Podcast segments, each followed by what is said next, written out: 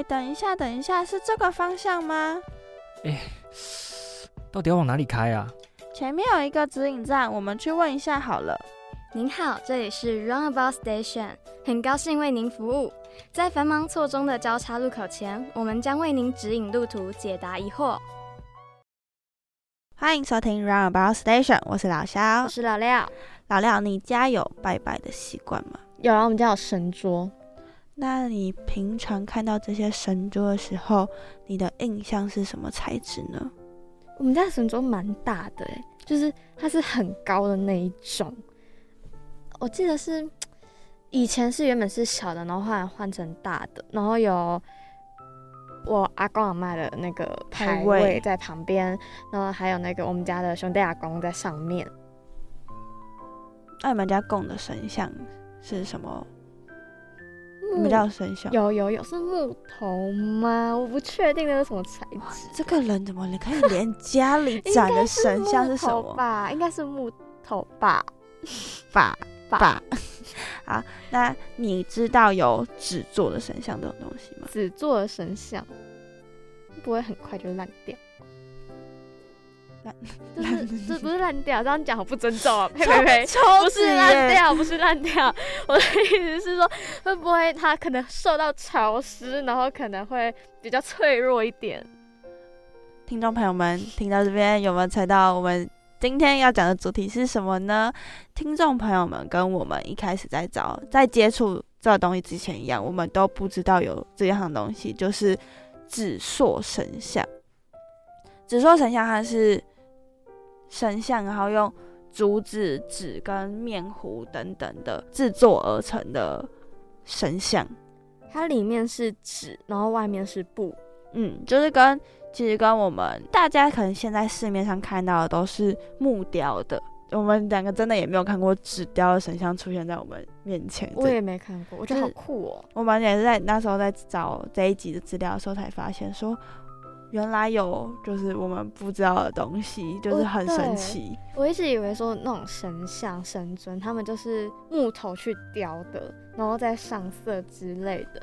然后原想他说纸做神像，像就像我刚刚讲，我就是觉得它会不会因为受到潮湿啊、空气那种影响，然后就变质，就可能就会容易腐坏掉。对对对对对对，就是可能会哦，原本纸就很脆弱嘛，然后可能这样子。用纸做，可能就会不会一碰就碎掉那种感觉？会不会塌掉？就觉得木头做好像比较坚固啊！听众朋友们听到这边，那我们我们这次的节目邀请到全台唯一的纸塑神像制作匠师，来为我们讲述一下关于这项传统技艺许的特殊之处、它的心路历程等等的，让大家可以更加的了解这项。你我其实一开始都不知道的记忆，对，而且它不只是全台唯一一位，它更是两岸三地的唯一一位，就连大陆那边都很想要把这位师傅给挖过去 教学。听众朋友听到这边是觉得很新奇、很好奇、很想要继续听下去节目呢？那不要离开，待会请继续收听 Roundabout Station。这个案件的历史应该是这样。追溯源头来看，发生原因应该是这个。这里是贝克街两百二十一号，请问你哪里找？本集访谈内容为电话访问，因此部分与录音间录制有所差异，请听众朋友们见谅。欢迎回到 Roundabout Station，我是老廖，我是老肖。指数神像因为做工复杂，需要耗费大量心力，以及制作价格较高等其他因素的情况下，在清朝以后就变得非常稀少。这个技艺可以说是已经接近失传了。而蔡荣师傅舍弃原本的高薪工作，和太太一起回到家乡云林北港，下定决心去发展指数技艺。目前是全台唯一的指数神像制作匠师。而我们将透过这集节目向他们探究这项传统手艺，以及他们在这条路上的心路历程。蔡老师跟蒲老师，你们好。大家家好，大家好，我是维生蔡尔龙，我是蒲雅涵，我们合起来叫做蔡宝哦。子女们好，那老师，我想问一下哦，就是老师据蔡老师据我所知，就是您父亲是最早踏入制作台湾纸神像面具领域的那种指数家。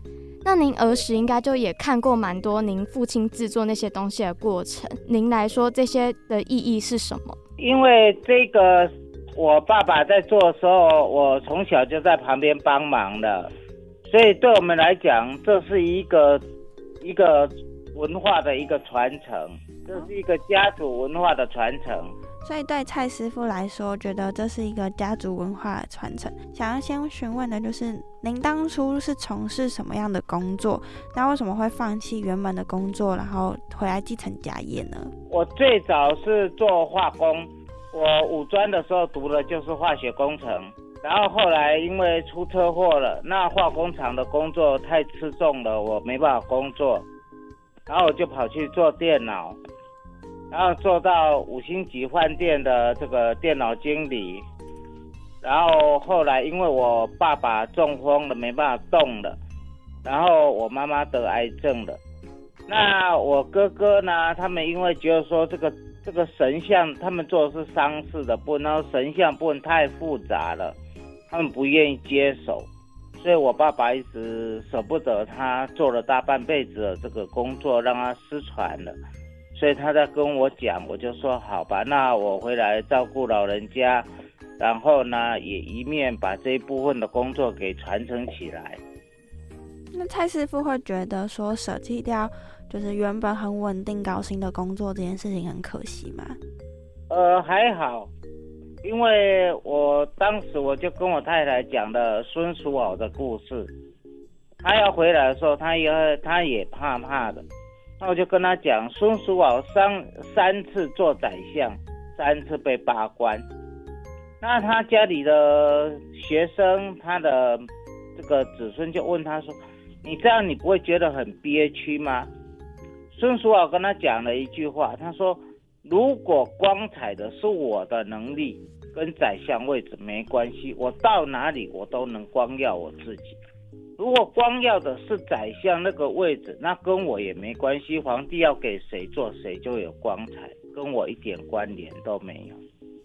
所以我跟他讲，如果我有能力把这个在外面工作，我就有能力把这个呢这个事业给接手起来。蒲师傅就是是当初什么样的原因让您跟着先生一起回来做这件事情？那这件事情对你来说的有没有特别困难的事情呢？哦，非常困难，因为呢，我本身是外省二代，我对宗教这一块是完全陌生的，是没有接触过的。然后呢，我也从来没有接触过这些美术美工的东西。以前在读书的时候，我的美术成绩算中下，比较差一点，所以这个这些对我来讲都是十分陌生、非常困难的东西。然后我只只是小的时候喜欢画一些洋娃娃，画一些漫动漫的洋娃娃的样子。然后就是蔡先生讲的，他觉得他有这个能，他还有一点设计的能力，想要回家把家里的这个基业做起来。然后我想说，这个既然他有这个心，那何不就支持他一次看看？所以我们才毅然决然的从台北再搬。搬回了北港。那一年八十三年，我们在台北买了房子，生了儿子，然后才再回到北港。蒲师傅当初有没有想过说，还是就是先生自己回去，然后自己待继续待在台北呢？就是如果这件事情对你来说这么不熟悉的话，因为我们一直都是一起努力的，所以他以前在台北工作的时候，他的工作都是我帮他找的。然后，所以一路我们自己就是学学那个电脑的同学一起一起学一起做，所以一直都是在一起工作。如果我再这样子放了他一个人回去的话，他自己一个人也没有办法做，所以我还是决定跟着他一起回来北港，开创自己的一个人生的另外一个旅程。嗯，就这样。那想问一下，你们在钻研这些传统指数机的过程当中，没有觉得什么是最大的困难点？呃，最大的困难点呢，中国人对工艺非常的不注重，所以呢，我找为了要还原这个已经失传两百多年的这个技术，我到处跑图书馆，找了一百多本古书，找出来的不到一张 A4 size 那么大，一本书都一句两句，一句两句，写的非常的不清楚。有些有些书告诉你老师说要达到什么标准，那个还比较可靠一点。有些根本就不是，他自己在旁边看到就写的，那个东西还不准确。所以我们就必须要慢慢去想，从他写的东西去推想，说在古代的技术是要怎么做才能达到这样子的这个效果出来。所以试了。找资料找了八年，再开始动手做，又做了五年，才把这个技术整个还原回来。哦，所以这个技术等于说是你们自己去还原的，然后也不是就也不是说家里的人传授给你们的。呃，家里传下来只有一张人家祭典在用的纸的脸，那要做整个整身的这个神像的技术，是我们自己再去还原回来的。但是没有纸脸的技术，也没有也没有这个契机再去还原这个纸神像。那你们在这个过程当中，就是制作的时候，就是前面花了五年，又花了八年，就是才就是知道怎么做嘛。那这个当中有没有让你们觉得最印象深刻的神像是什么？印象比较深刻的，像我之前做了一尊斗母，那这斗母呢是四头八背。四个头，而且四个头完全是不一样的。那当时我把这个斗母做好了以后，刚好碰到那个厦门文博展，那我就想说这个太大了，我不好带过去。结果晚上睡觉的时候，他就跑来找我，他说他要去。我说这么大，我怕去了会会弄坏的。他说不会，他一定要去，所以我就自己订了一个大木箱子，把它带过去，带到厦门去。结果在展览的第二天，有一个台商，他在广东那边在做那个佛具佛具生意的，他就跑来问我说：“哎，你会做佛像？你知知不知道斗母长什么样？”我说：“啊，就这一尊啊，有什么事？”他说他是东南沿海最大的道观紫云观那边的顾问。那他说那个住持啊，在我们去展览的前三天，一躺下去要睡觉，就眼睛前面就浮了两个字“斗母”这个金色字，然后他吓一跳就爬起来了，连续看了三次。第二天早上去问，他说“斗母是什么？”他说：“就这个道教神，他长什么样不知道哎。”所以他跑来看到，又照了几十张照片回去，然后这样跟人家总算有交代了。所以原来是斗母知道有这个事，安排了这件事情，特别要我们把他带到展览去，厦门去展览，让人家看到他四个头都不一样的这种造型的斗斗老元君。想要问一下，就是除了梦过斗母以外，你们会很常梦见神像吗？呃，有些不是梦见，像在台南，台南它有一个阴阳宫庙。那他每年之前每年建七月普渡的时候啊，它就要做一尊阴阳大士。那这个阴阳大士问题有六十位，可是只有名字，没有人看过图像，也没图像留下来。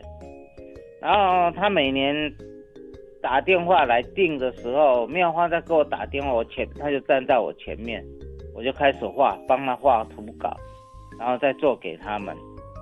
然后再回去保杯就都准确无误，所以后来也就不觉也就不用再保杯了。然后蔡先生会觉得说，哎，那我们干脆就把这个六十个阴阳大师做一个记录起来，因为人间没有他们的记录。然后可是又后来又做了几年以后，又想不行啊，一年来一尊，我们的年纪六十尊做不完，我们就要就回去了，回家家了啊，怎么办？后来呢，他们就开始一次来个五尊、几尊的，让我们画下图稿，让我们制作，做完六十个阴阳大事，作作为人间的一个留存图稿，做一个记录起来。殊的经验。这真的很特别耶。现在我们今年呢，我们刚好有机会有申请到中小企业处的 SBTR 那个城乡创生活化的这个计划，我们也出了一本书，我们有把这个记录，把这些资料有出在我们书里头，做跟大家做介绍，有六十位阴阳大士。有机会的话，大家可以可以去查询或者去去购买。哦，所以是还有做成书，把它整个都记录下来。对，说因为有指数神像，也有那种纸糊的神像，他们这两个的差别是在哪里啊？胎体的关系，纸糊它必须要用竹子去把那个竹坯子，像在做花灯一样，把那个竹坯子给做好，然后再糊纸上去。它那个胎体的纸很薄，保存性不好，那种都是一般祭典在用，祭典几天以后就要火化的。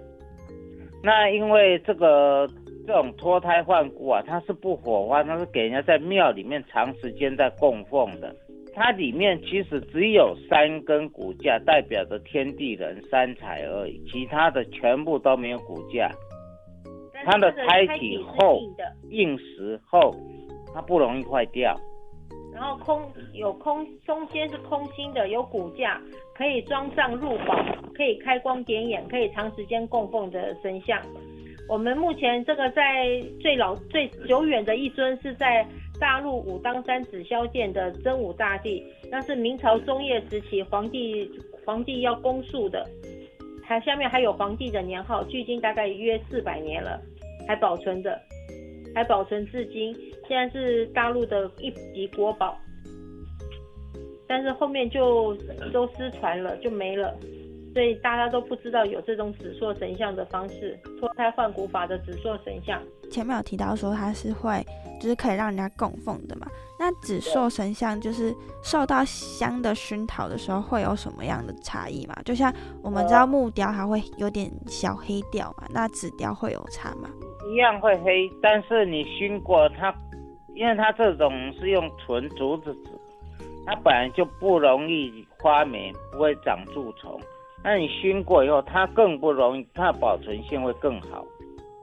啊，如果说你你想要保留它整个紫紫塑起来的那个漂漂亮亮的样子的话，很很多人就会用个。现在很多公庙，它是请过去以后怕熏黑了，所以就用那个玻璃的神龛把它罩起来。然后，所以用玻璃罩住的话，它就是会像是一刚开始拿到那个样子。对对对，它就不会黑掉了。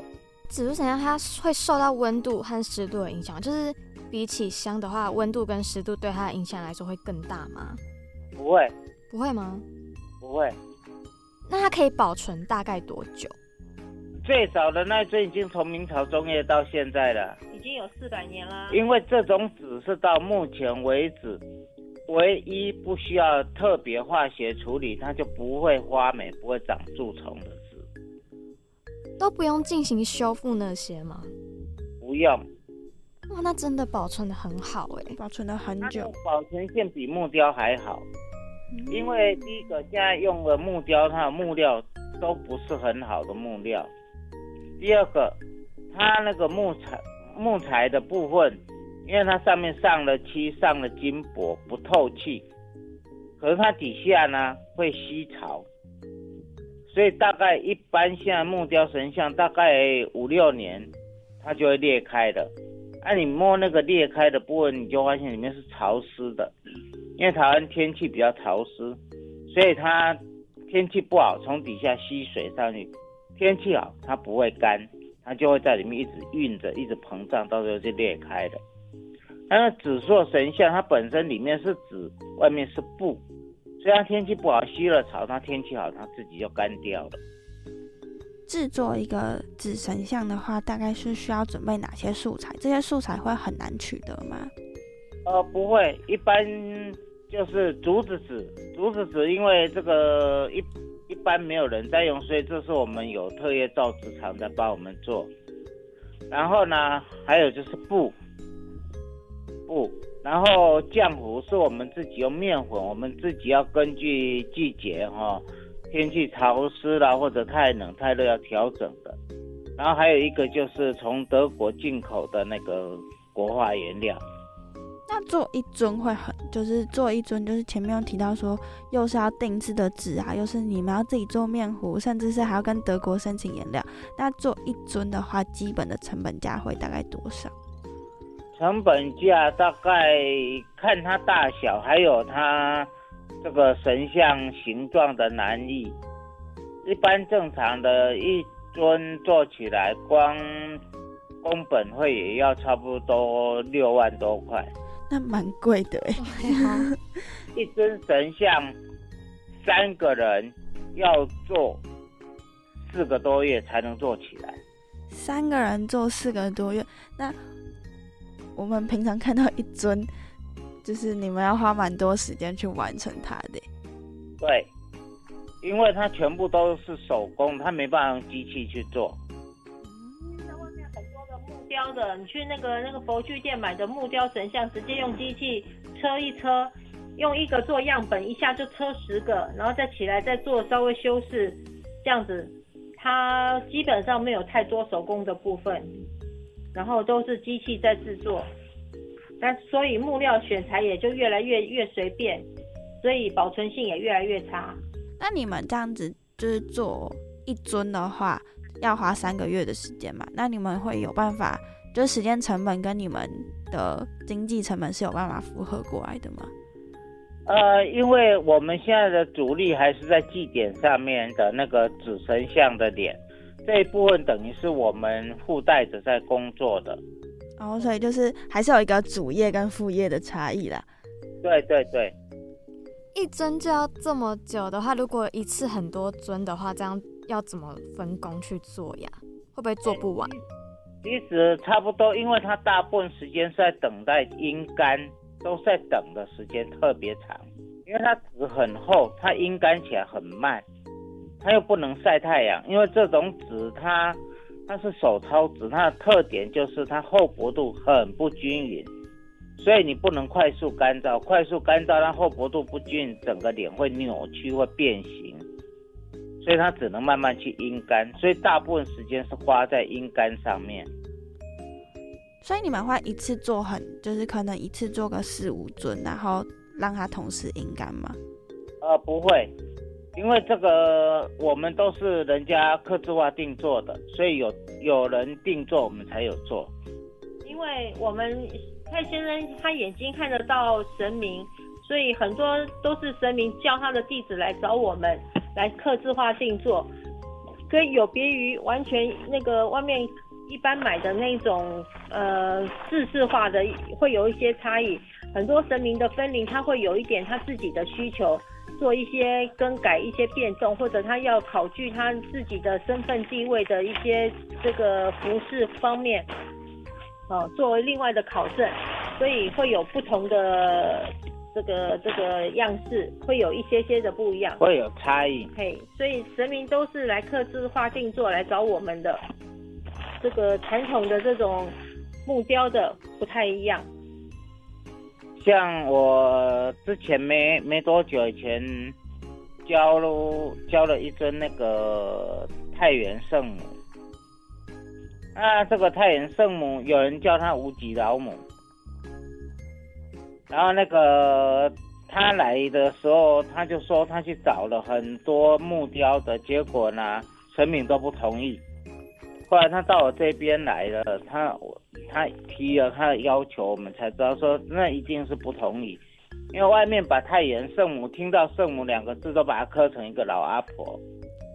可是他来的时候，他的婚龄，他说他虽然是白头发，他是，可是他是鹤发童颜，他。他的脸像年轻人一样，他只头发白而已。那你把他刻成一个老阿婆，他就不要了。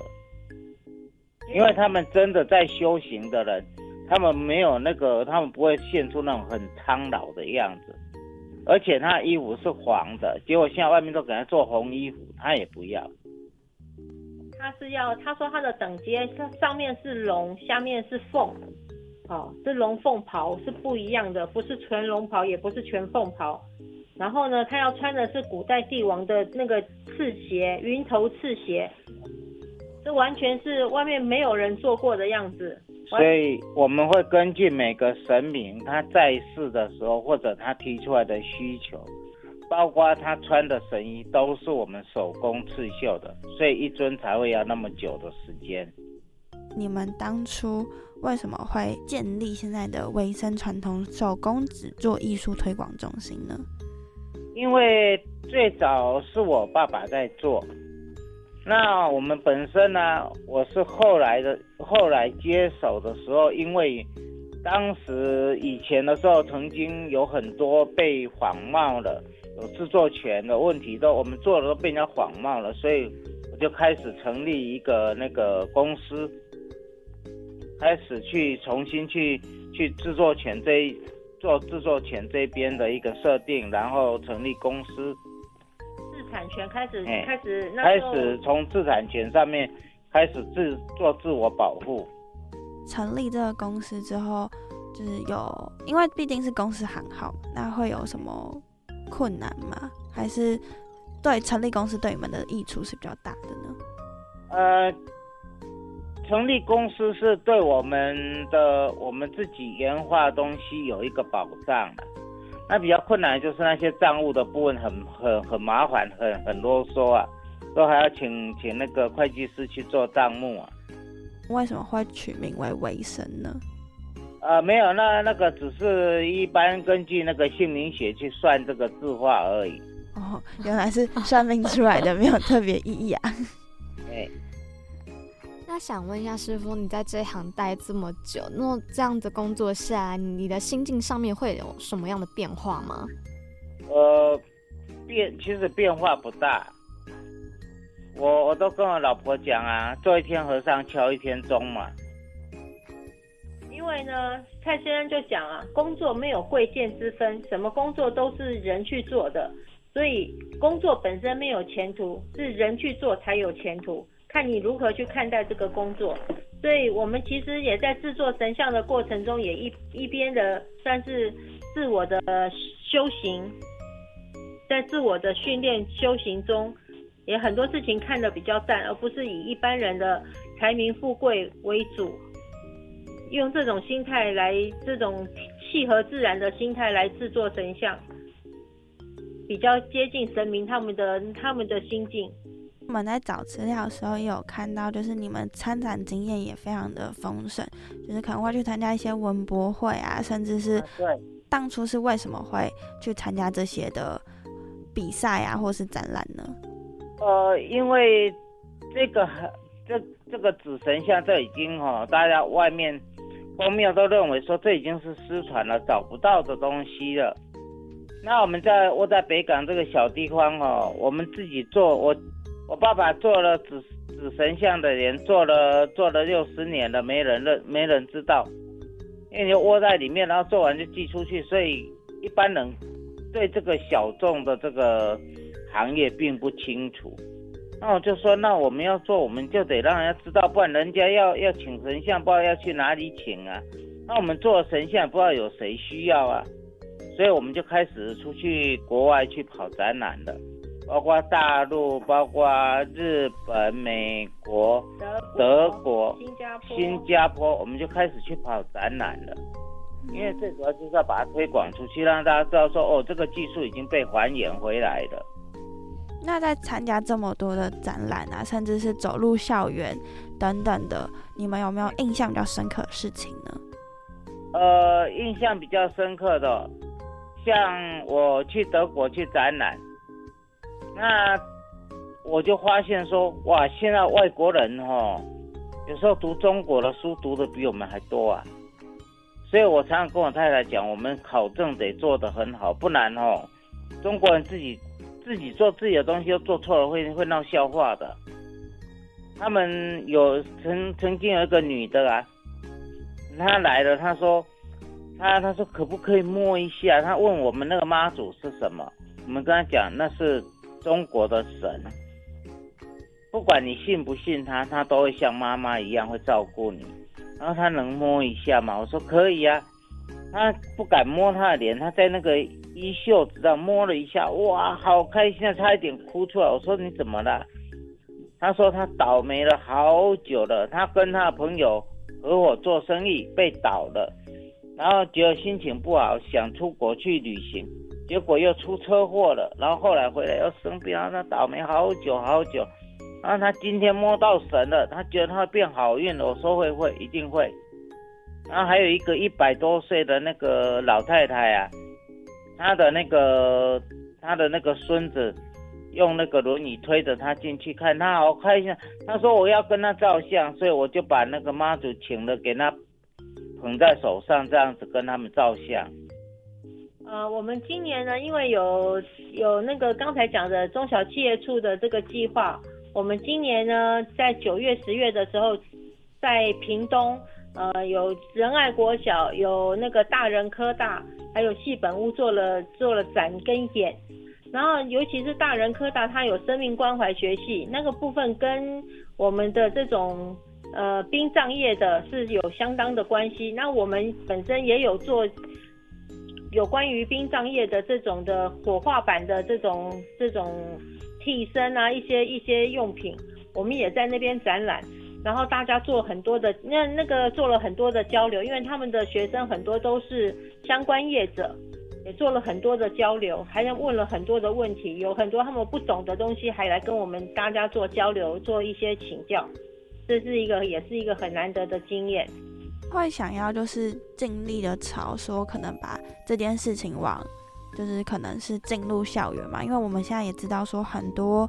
呃，可能艺术大学他们也都会有一些像什么古迹修复学系之类的，会想要往这个方面前进嘛？还是会以师徒制的方式让这个东西传承呢？呃，现在一般就是大学如果有来邀请，我们都会过去，因为我们在里面都躲在里面工作，所以认识的人不多。那有人知道的来邀请，我们就会过去。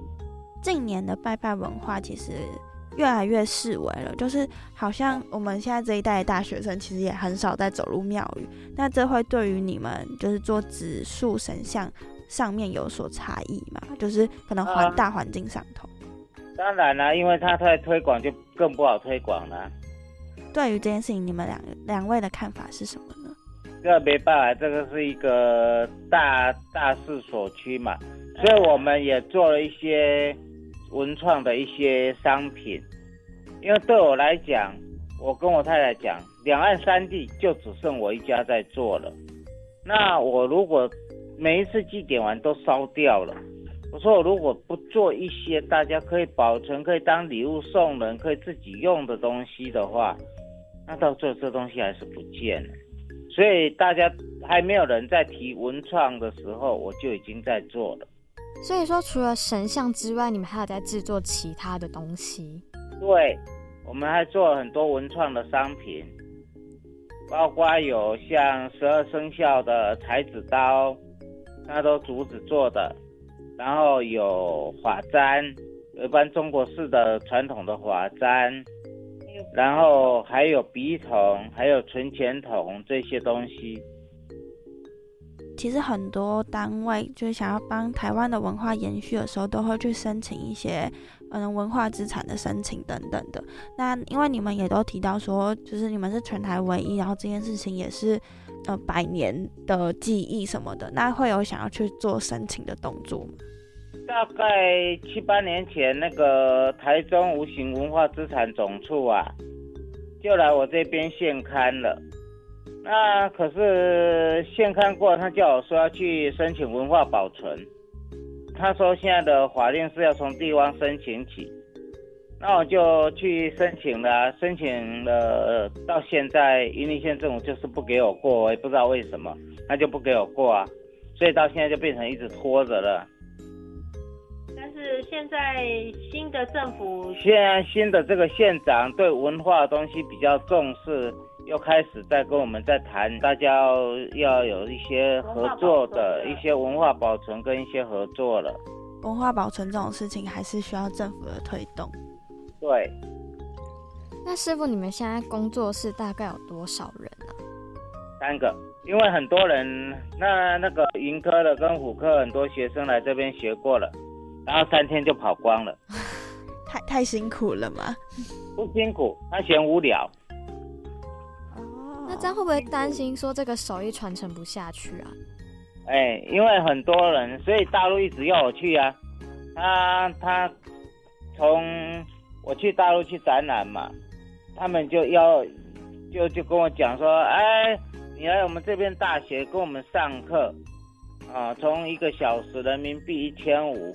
我说我没时间，结果他一直他以为是我嫌钱太少，一直加加到一个小时三千，然后呢来回食宿机票通通他们负责，然后厦门大学、武夷大学，一个一个礼拜一个学校上八堂课。我说我真的不是钱，我没有时间了，我只有三个人，我长时间驻扎在那边，我怎么工作啊？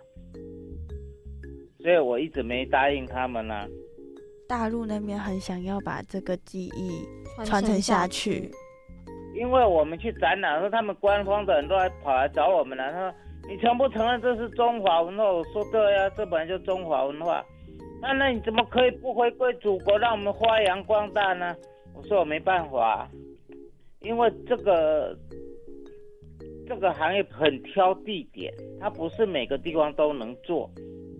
为什么会很挑地点？是因为气候。像像我早期，我在我在做的时候，我都需要去台北去进口商那边去载原料回来嘛，去载那个德国进口的原料啊。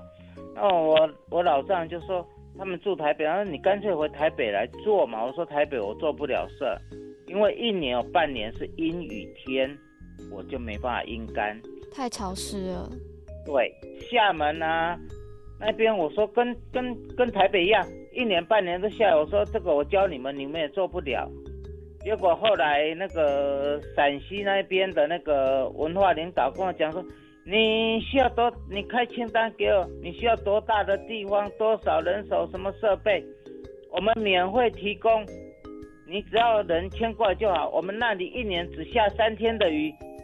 他们一直想把这些文化东西，他们认为他们才是中华文化的宗主国，所以他们一直想把这个这个部分拉回大陆去，因为他们尝了太多这个观光旅游的这个甜头了。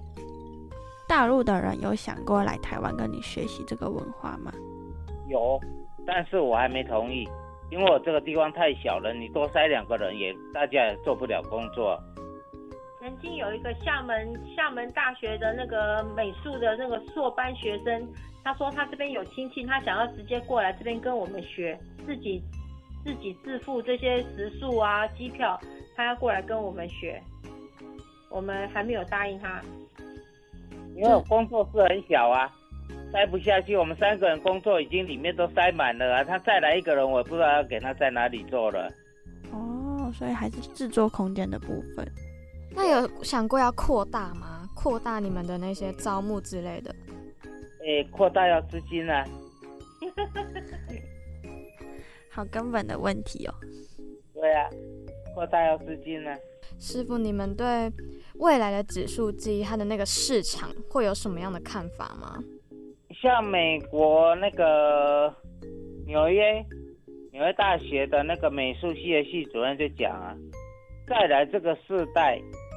美术的这个素材呢的主流会是纸，因为木头的部分大家都都发现环保的问题，不愿意去砍伐了。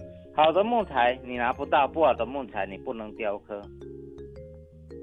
哦，对耶，都保都那个保存。对，所以未来的主流会是以纸为主。像现在很多博物馆里头啊。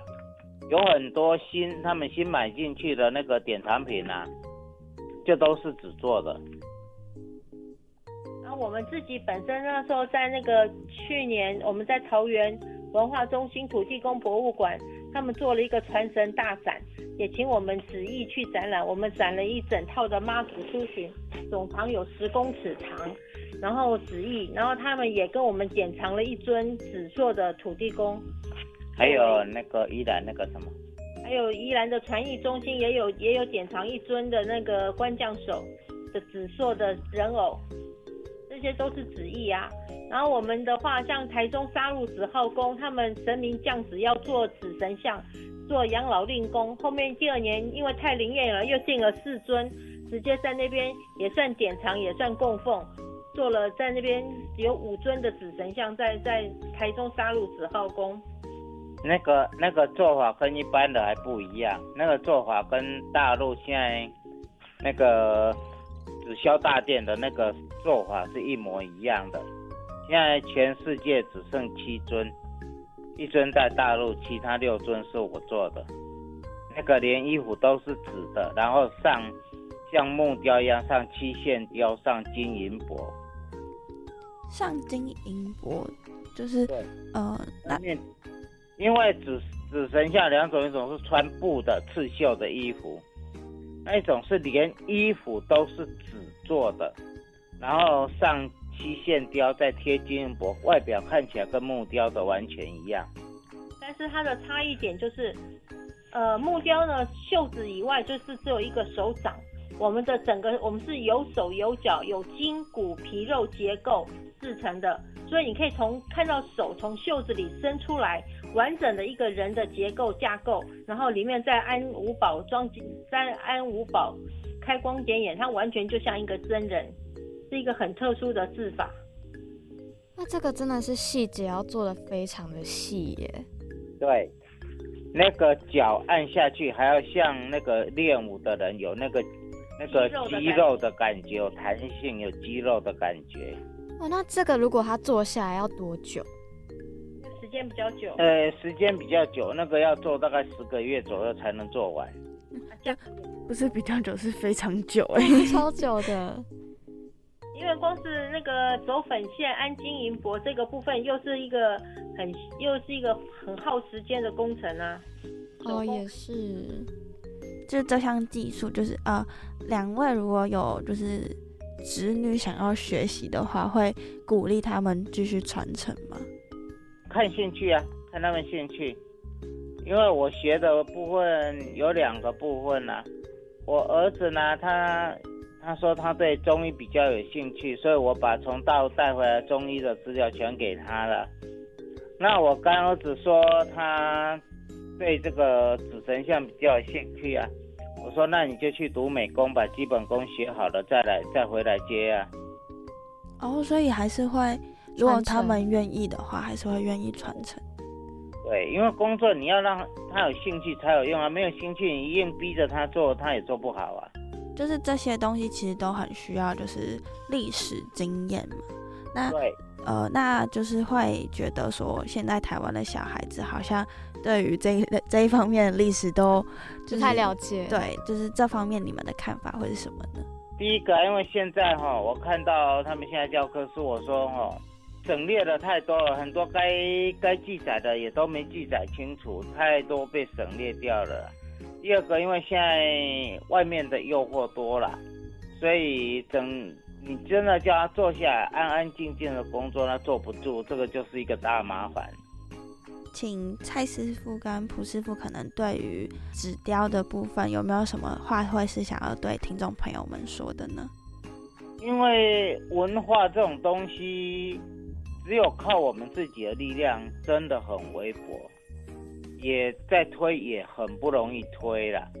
那这一部分就要看政府这一边有没有办法，有有没有这个有没有办法去帮忙的啦。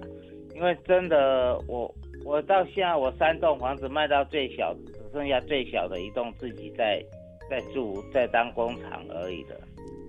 因为我们我光研花就把台北一栋房子卖掉了，做研花经费，然后这十几年到国外去展览，又把另外一栋房子也卖掉了。所以展览是你们自己出钱然后出去的。对呀、对呀、当然政啦、府都没有帮助吗？很少啊。那我们呢？像我们的部分，像蔡先一二年的时候，这个蔡的请蔡先生去演讲手作的骄傲。一四年呢，又集结出书，我们又被选入。然后呢，我们在那个海海峡两岸的纸艺博览会，我们得到了那个特殊贡献奖。然后呢，我们在那个联合国世界非物质文化遗产保护基金会跟美国集邮协会他们甄选百大华人艺师，我们又被甄选上了。然后一位艺师，我们这个旨意是算是非遗项目，又被甄选上了。然后呢，百大艺师每一位艺师呢发行的这种纪念邮册，全球限量一个人限量三百套，我们也在我们就是我们被选上百大华人艺师。我们像这样子的特殊的记忆，如果政府不愿意、没有没有看到、不愿意支持的话，我不晓得还有多少东西会慢慢的流失在这个历史洪流里了。就是还是希望就是可能台湾的政府政府可以帮忙多多的去推广，给一些支持。对啊，因为我已经把所有我能够动用的力量全部动用进去了。我们常常，我常常在开玩笑说，TED 他们都说上 TED 的演讲基本上就有点像国际级的。我们躲在北港这个小地方，我也不知道为什么 TED 能找到我们，在这里找到我们去演讲。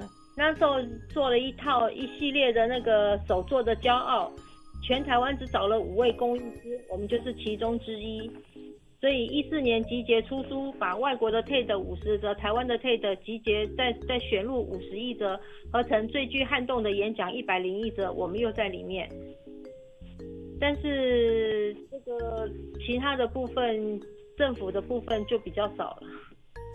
好，那我们谢谢蔡师傅跟蒲师傅今天来跟我们分享关于指硕神像的记忆的部分。啊，谢谢两位。好，谢谢大家。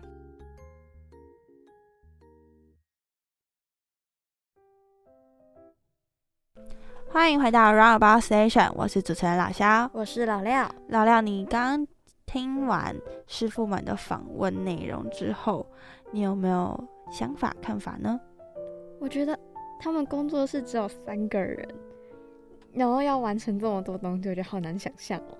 因为我们也三个人，不觉得这样他们工作量会超大、超累的吗？那我们也三个人，但是 人家人家做一尊神像是三个月，那我们做一集节目要多久啊？我也不知道哎，就是一直拖，一直拖，一直拖。如果今天换成你是这个角色的话，你会回去接这个家业吗？天哪，我觉得我不会耶，为什么不会？因为我对这个没兴趣。因为刚师傅有说，就是没有兴趣去做的话，也会很痛苦。但一方面又会觉得说，是不是会很可惜？因为如果我不去接，可能是不是就没了？这一项手艺是不是就没？我觉得应该还是会再三犹豫了，也不会说完全不会。因为如果我是在有那样的背景下长大的话，我觉得搞不好我真的会下去做。可是你要想哦，你是放你是欸放弃高科技、高薪工作，你会吗？那我算了，我应该不会下去，我觉得太辛苦了。向前低头的女人呐、哎、我觉得她很厉害，而且师傅有说她还有因为这样要去国外参展啊那些，她还卖了房子，我就觉得天哪！然后而且不是还有那种大陆的学校想要师，就是出很高薪水，想要师傅去他们那边上课，但师傅也都是没有低头。如果是我的话，可能就不一样。果然是为钱低头的女人。可是你要想哦，你回去接的话，你要先花八年的时间翻那些古书，然后再 Oh 花五年的时间去制作研发，你有那个耐心吗？难了，我觉得真的没有，不要说八年了，一年那个翻那个书，我可能就会疯掉了。果然是个不爱读书的女人。我觉得我们三个里面应该只有龙龙做得来这件哦事，情。没有错，是老杨，老杨真的是历史系的，就是不一样，好不好？就是博学多闻没。有错，每次就是讲出来都是诗。刚刚的访问内容有没有你印象最深刻的地方？我印象最深刻，我觉得是那个诶，他说显灵的那个，我觉得超酷的，就是神明亲自来他的梦里面说他长什么样子啊那种，不然就是神明可能去跟那个庙说他要去找蔡荣师傅他们去制作，我觉得超级酷的，就是有那个体质这样子的话，在制作神像这方面，就是好像很方便。为什么会用“很方便”这个词啊？我觉得就真的是很特别啊。那如果是你，你有这个特质的话，你觉得你会欣然接受，还是你会想要去把这个天赋关掉？我觉得要看我是做什么东西的，因为我有听过有人讲，哎，就是来来了就躲不掉。可是不是可以关掉吗？有些人不是可以关。可是如果是神明要找你，好像就很难，就是因为他这算算是怎么讲啊？任务嘛那种感觉哦。但也不会说不好啦，因为他们既然找你，他们也会保佑你之类的，有好有坏。我自己印象最深刻的地方是，他们有提到说他们的制作材料，嗯，是要自己手做面糊，哦，然后那些面糊还是要根据不同的天气、不同的季节什么什么去调制，超麻烦的。我的天哪，那个。但是这件事情应该就有呼吁到，就是师傅原本是读化工科这件事情，对，会不会搞不好这样也有帮助到？我们自己读大众传播科，如果去那个一条死路，My God，真是 平常看到三类的东西就已经觉得哦头很痛，更何况是让我们去调面糊。对啊，而且我觉得他刚刚讲说那个神像有那个筋骨，超酷的哎。就是他可以做的那么栩栩如生，真的是很厉害。可是要做十个月，真的是很久，就是一个很大的工程的感觉。十个月是大的，对。然后如果小尊的话，就是三四个月，三到四个月，对，三到四个月都很久。而且他刚刚不是还讲说那个指数神像，好像是在大陆那边吗？有一尊哦，嗯，到现在都还好好，而且已经四百多年了，都完全不用修复，我觉得超厉害，因为。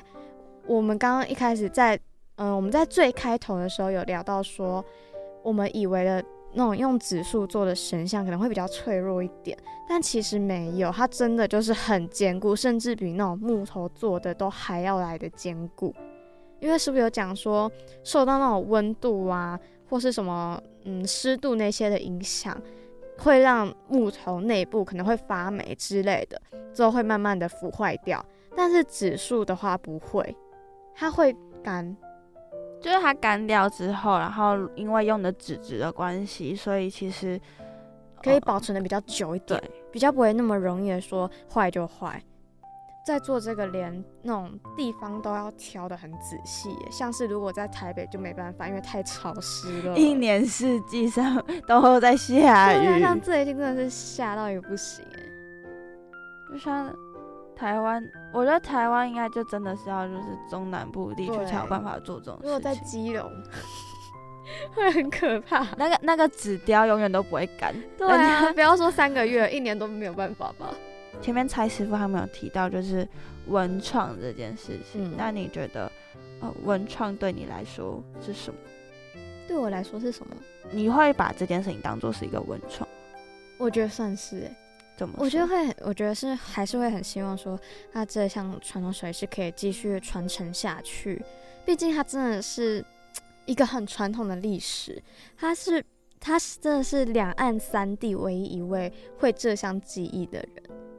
所以说，如果不传承下去，真的就是他可能就是会不见了，就消失了，之后就再也没有这项手艺了，就真的是很可惜。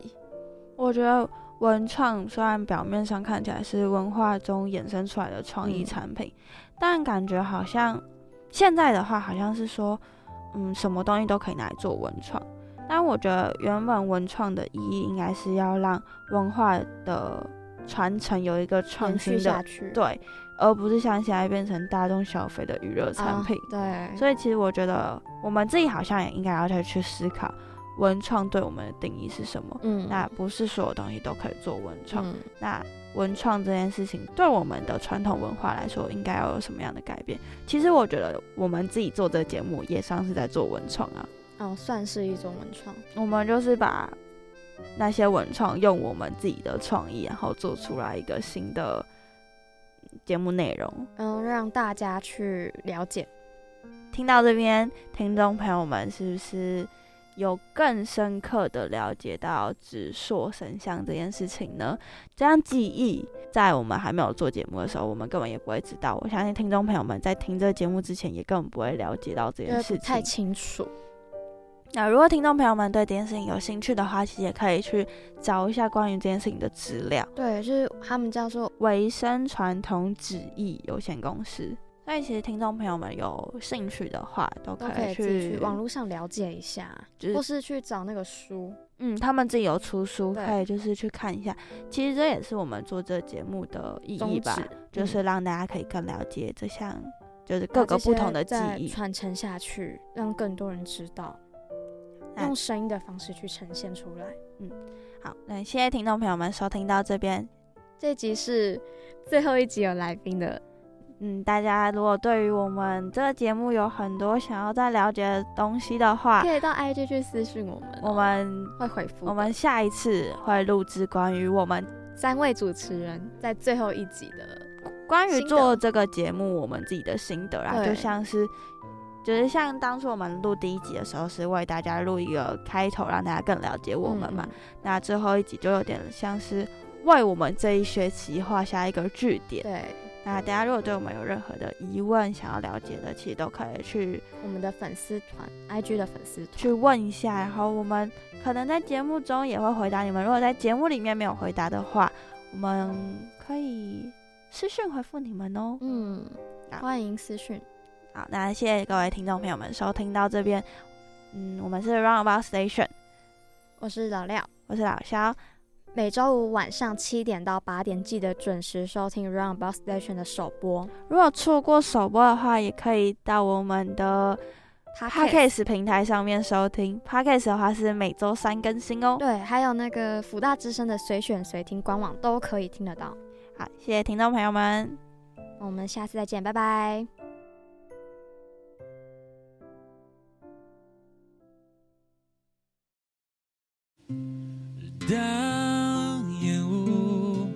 随晨光飘散，枕畔的湖已风干，期待一堆火车等待，而我告别了突然。当泪痕勾勒着遗憾，回忆跨逝着伤感，是谁比喻时光荏苒？终于我们